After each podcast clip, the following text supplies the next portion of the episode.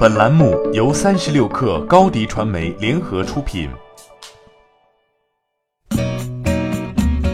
八点一刻，听互联网圈的新鲜事儿。今天是二零一九年三月十八号，星期一。你好，我是金盛。首先来关注三幺五晚会曝光情况的后续进展。据多家媒体报道，在央视报道出炉后不到一小时的时间里，苏宁、天猫、京东等电商平台纷纷屏蔽了电子烟关键词。但一天后，部分电商平台已经对电子烟解禁。目前，天猫、京东都已恢复电子烟商品的正常搜索，苏宁易购和苏宁国际目前依然维持了电子烟关键词的屏蔽状态。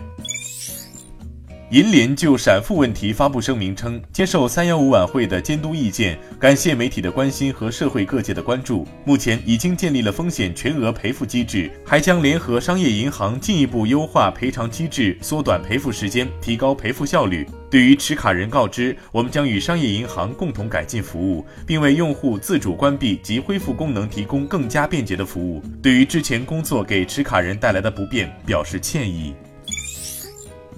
陕西翼龙新科人工智能科技有限公司在三幺五晚会中被曝光利用智能机器人外呼，按照号段批量拨打骚扰电话。随后，西安市市场监督管理局会同公安部门的执法人员表示，下一步将依据商标法、广告法和反不正当竞争法以及产品质量法进行检查，如果发现有违法行为，坚决予以查处，绝不手软。陕西翼龙新科人工智能科技有限公司向全国消费者道歉，并承诺停止这一系列的所有业务。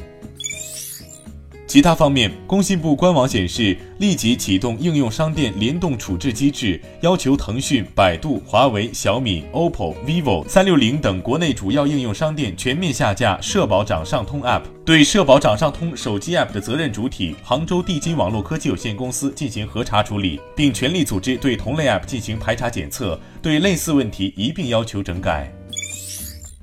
OPPO 昨天在成都举办了 Color OS 六发布会。OPPO 产品经理何彦杰说，Color OS 五周年活动以来，Color OS 新增三十五项新功能，功能反馈三千多项。全新的 Color OS 六将用于四月十号发布的 OPPO 新系列手机 Reno 系列上。豪华汽车制造商林肯宣布，积极响应国家下调制造业增值税税率政策，提前下调全部在售车型厂商建议零售价。于去年年底上市的中型时尚豪华 SUV 新款林肯 MKC 厂商建议零售价自即日起下调至人民币二十七点九八万元起，最高降幅达人民币一点九万元。调整后的厂商建议零售价已经开始生效。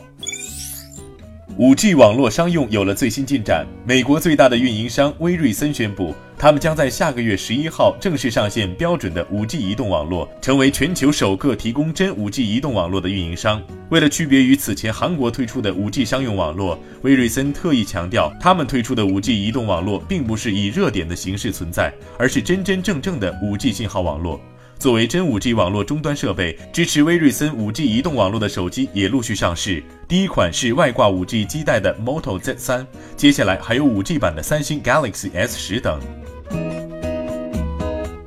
八点一刻，今日言论：中国交通运输协会法律工作委员会副秘书长陈辉认为，顺风车的经济特征是属于共享经济，这种共享经济具有分摊出行成本或者是免费互助的特征。陈辉认为，但它不是网约车。从产业特征来看，它应该属于信息业，不属于交通业。从法律上来看，平台、乘客、车主三方之间的关系属于居间合同关系。